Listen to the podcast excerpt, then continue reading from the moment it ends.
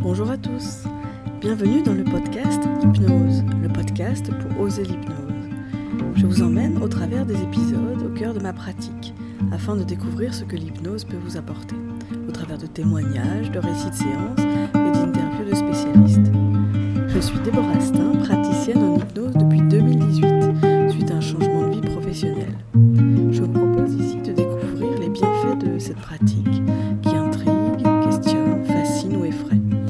d'un contenu académique, je vous propose ici une approche personnelle de l'hypnose afin de la démocratiser. Car finalement, plus qu'une thérapie, elle est pour moi une philosophie de vie. Pour une définition de l'hypnose, je vous invite à écouter le trailer du podcast.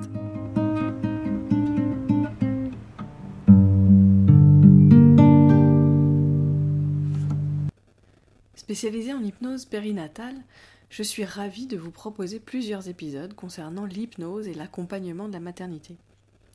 Aujourd'hui, je vous propose un éclairage sur les apports de l'hypnose lors de la conception d'un enfant, dès que naît le projet bébé, et notamment pour les couples qui ont du mal à procréer. En effet, de plus en plus de couples ont des difficultés à concevoir un enfant. Les temps de conception peuvent être longs et les recours à la PMA, la procréation médicalement assistée, de plus en plus courantes.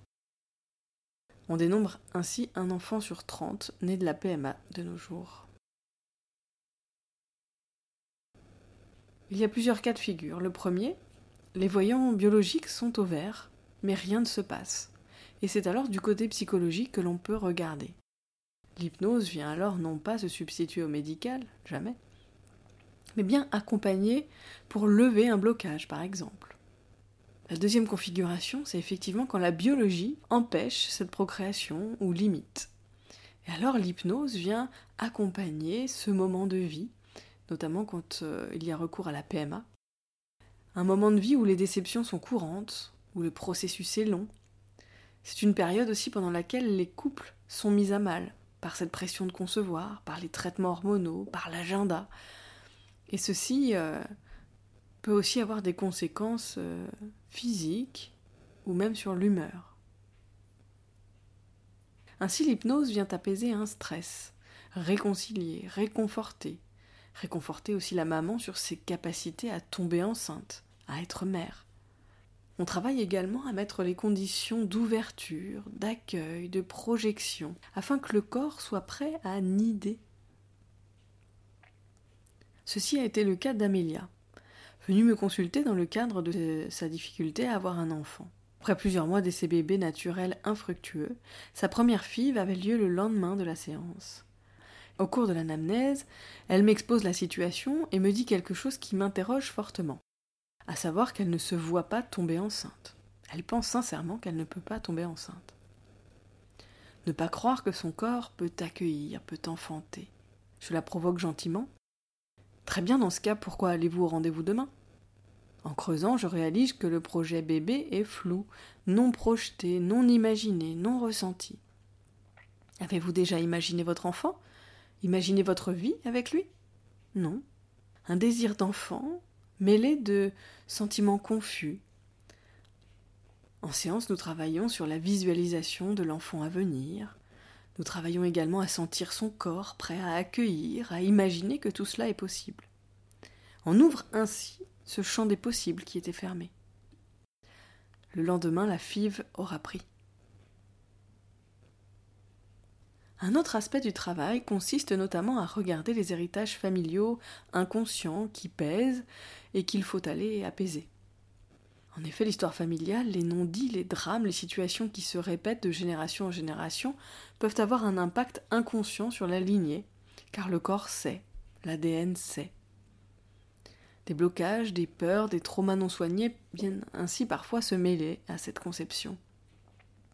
Quand on décide aussi de concevoir un enfant, cela peut faire remonter des choses et cela peut être le moment de chercher à comprendre, de dire, de dénouer, afin de libérer le champ à ce bébé.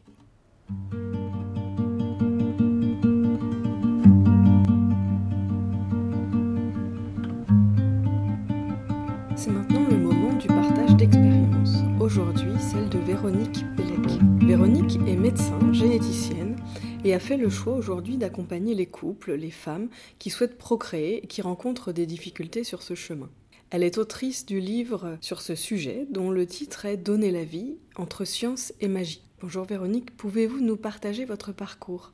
J'ai choisi la spécialité de génétique pour comprendre l'origine de la vie. Et j'ai travaillé pendant 27 ans euh, en laboratoire, en particulier à l'analyse des chromosomes dans le cadre euh, des grossesses, des fausses couches et également pour euh, comprendre certains types d'infertilité. Et euh, parallèlement, je faisais des consultations aussi de conseil génétique. Et en fait, au, bout de 27 ans, je commençais à me lasser euh, de l'analyse chromosomique.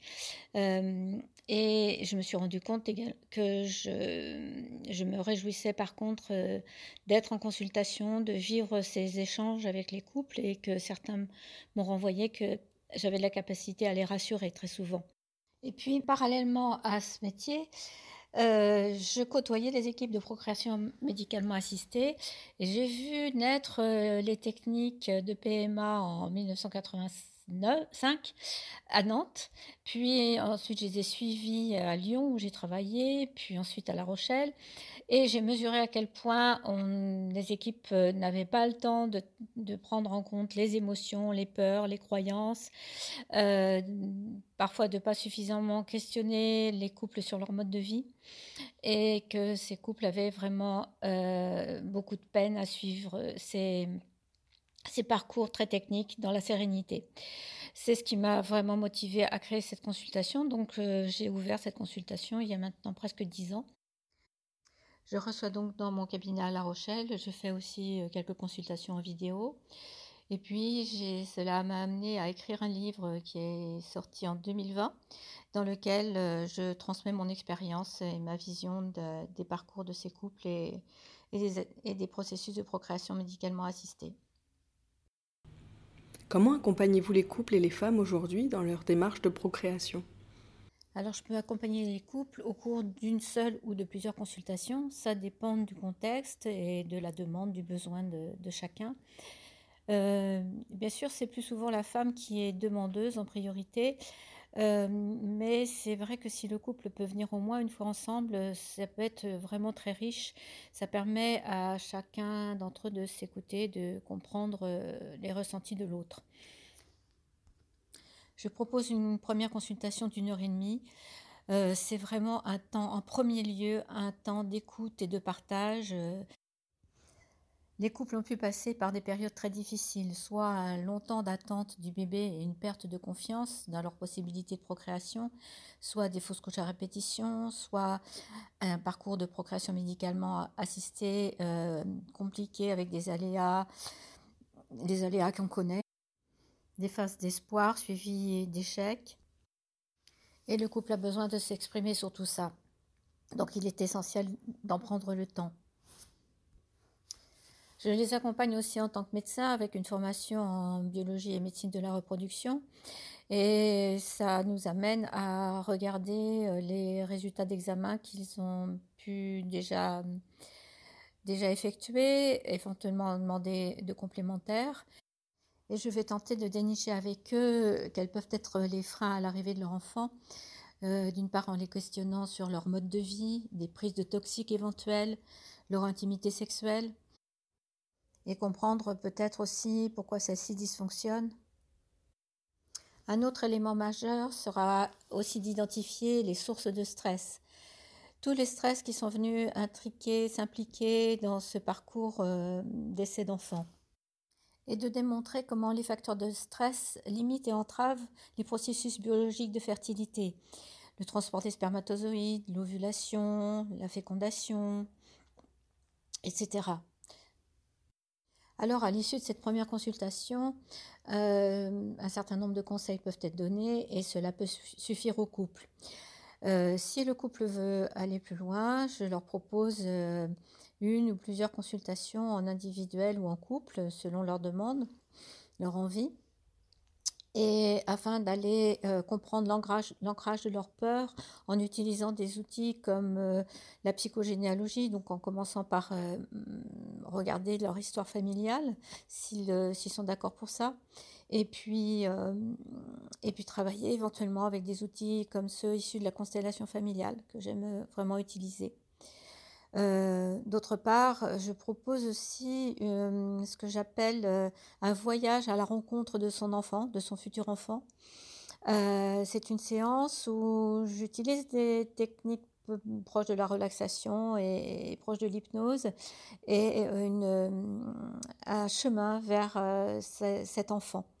Je n'en dis pas plus sur cette séance que j'aime beaucoup et qui est très riche en ressenti et en compréhension pour chacun.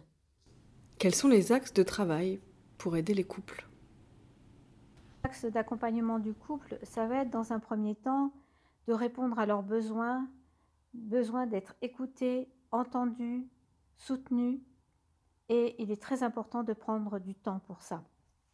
Et puis, on va tenter de comprendre avec eux quels peuvent être les freins à l'arrivée de leur enfant car les aider à mettre du sens peut favoriser l'arrivée de cet enfant, que ce soit naturellement ou par procréation médicalement assistée si nécessaire. On va ensuite identifier leurs peurs, leurs difficultés à se projeter, à assumer une maternité ou le rôle de futurs parents. Et ainsi les accompagner à comprendre l'ancrage de leurs peurs dans leur propre histoire ou dans celle de leur famille. Et puis, on peut les aider aider chacun à réinvestir les différents champs d'expérience de sa vie, les loisirs en particulier qu'ils ont souvent laissés de côté. Parfois, il peut être souhaitable de se décider à quitter un lieu de vie que l'on n'aime pas ou un travail où l'on ne se sent pas respecté. D'une part, cela va contribuer à la détente corporelle qui elle-même favorisera les processus biologiques de fertilité.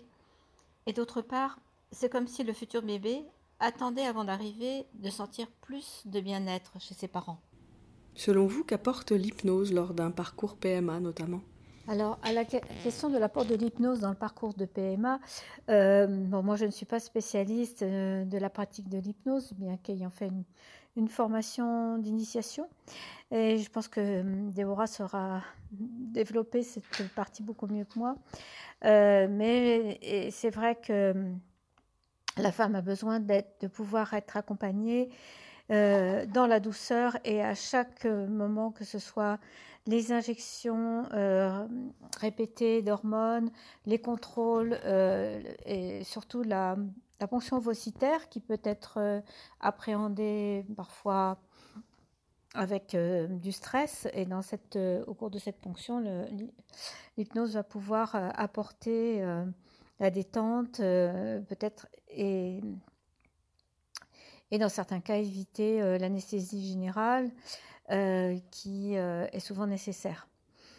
D'une façon générale, la posture du praticien en hypnose, le choix de son vocabulaire, le ton de la voix va permettre de remettre du positif dans la perspective de ces techniques et d'aider à visualiser l'arrivée de l'enfant pour favoriser la réussite des techniques de procréation médicalement assistée. Et certaines techniques spécifiques d'hypnose peuvent permettre de prendre un recul émotionnel sur un trauma particulier, par exemple une fausse couche, euh, un accouchement dramatique vécu par soi-même ou par euh, quelqu'un de sa famille, ou un abus ou un viol dont le souvenir peut entraver le processus d'enfantement.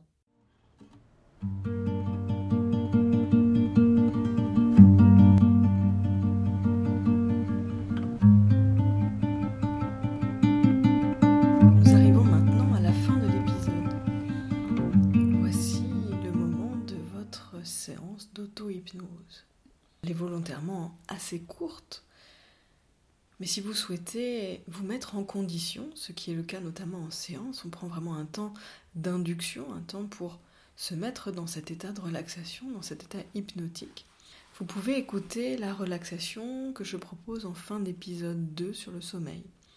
Cela vous permettra de vous mettre en condition de déjà commencer à vous mettre dans cet état. Si vous avez l'habitude de faire de la méditation ou de l'hypnose, cela peut aller assez vite. Je vous propose donc là de vous installer confortablement. Prenez ce temps pour vous. Vous pouvez maintenant vous concentrer sur votre respiration. sur ce va-et-vient de la respiration, sans avoir à forcer, juste suivre ce va-et-vient. On inspire et on expire. Sentir cette respiration qui va au fur et à mesure vous permettre de vous détendre, de vous poser. Sentez comment le corps là vient se poser dans le fauteuil, poser son poids et vous permettre ainsi d'alléger votre esprit, de le laisser vagabonder dans ce voyage hypnotique. Sentez également votre corps là, posé, les points de contact.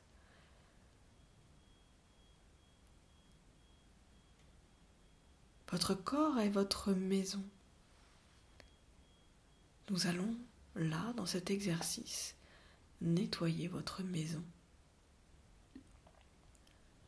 Vous allez d'abord observer cette maison de l'extérieur. Imaginez cette maison. Vous pouvez en faire le tour, observer comment elle est, observer ses formes, ses couleurs, sa taille. Puis quand vous êtes prête, vous vous dirigez vers la maison, vers la porte. Vous observez cette porte. Quelle est sa taille, sa décoration, sa couleur Est-ce qu'il y a une poignée? Et quand vous êtes prête, vous entrez dans cette maison. À l'intérieur, c'est chez vous. Observez ce qui se présente à vous. Les objets, les couleurs, les pièces. Vous prenez ce temps pour observer, pour constater ce qu'il y a là. Puis si vous le souhaitez, si vous êtes d'accord, vous allez procéder à un nettoyage de ce lieu. Allez dans là où les pièces qui ont besoin d'être nettoyées. Et à votre manière, vous le faites. Vous pouvez par exemple ouvrir une fenêtre et laisser l'air circuler. Vous pouvez passer l'aspirateur, nettoyer. Vous pouvez également bouger des meubles, virer des meubles de la place. Vous pouvez également ranger les placards, les organiser, mettre de l'ordre. Mettre de l'ordre là où il y a besoin. Et quand on met de l'ordre, souvent on trouve des choses à jeter. Jetez tout ce qu'il y a là à jeter. Tout ce qui encombre, tout ce qui est inutile. Et ainsi, plus vous nettoyez, plus vous mettez de l'ordre, plus la pièce s'illumine, plus la pièce devient de plus en plus accueillante. Vous pouvez également ajouter des éléments pour la rendre encore plus accueillante, comme des bougies, un feu de cheminée, changer les couleurs, tout ce qu'il faut pour rendre cet endroit le plus chaleureux possible, le plus accueillant possible. Pouvez peut-être aussi ajouter des photos d'enfants, de famille, des photos ou des peintures joyeuses, colorées, accueillantes. Et vous prenez ainsi quelques instants pour faire ce travail.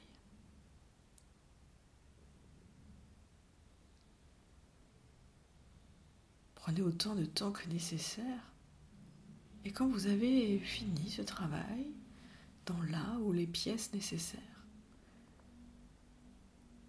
vous pourrez ainsi repartir l'esprit serein, le cœur apaisé, sachant que tout est prêt pour accueillir votre enfant. Et vous repartez en laissant cette porte ouverte.